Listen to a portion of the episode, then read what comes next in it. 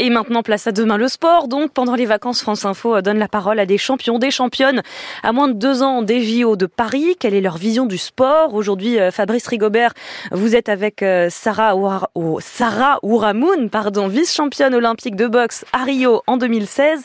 Elle milite pour que le sport remplisse pleinement son rôle éducatif euh, dans les quartiers défavorisés notamment. C'est ce qu'elle fait avec son association Boxer Inside.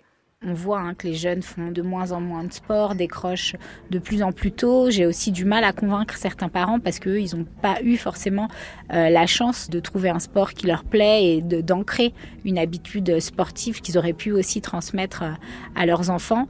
Et je trouve ça vraiment dommage de ne pas s'appuyer sur tout ce que le, sport peut euh, offrir en termes de valeurs et d'outils euh, éducatif pour permettre aux enfants euh, à la fois de, s'épanouir, mais peut-être aussi pour certains qui, par exemple, pourraient être en décrochage scolaire, de se créer des, parcours de réussite hors euh, banc de l'école. On a essayé plein de choses hein, pour permettre aux familles déjà d'avoir accès au club avec des, aides financières. Moi, je pense pas que le frein ce soit financier, c'est vraiment pouvoir sensibiliser, faire comprendre l'intérêt du, du sport, aller chercher euh, les jeunes là où ils sont. Moi, je sais que dans le cadre de mon asso, eh ben, on va euh, de plus en plus sur le terrain pour permettre aux jeunes de, tester parce que d'eux-mêmes, ils, ils, viendront pas au club ou c'est pas les parents forcément qui les pousseront à le faire. Donc, c'est euh, leur offrir des opportunités de tester différents sports et de les aider à comprendre l'impact que ça a sur leur corps, mais aussi dans leur tête. Et euh, au fil du temps, comment tout ce qu'ils apprennent sur le terrain, eh ben, ils peuvent les transposer dans leur vie quotidienne, à l'école,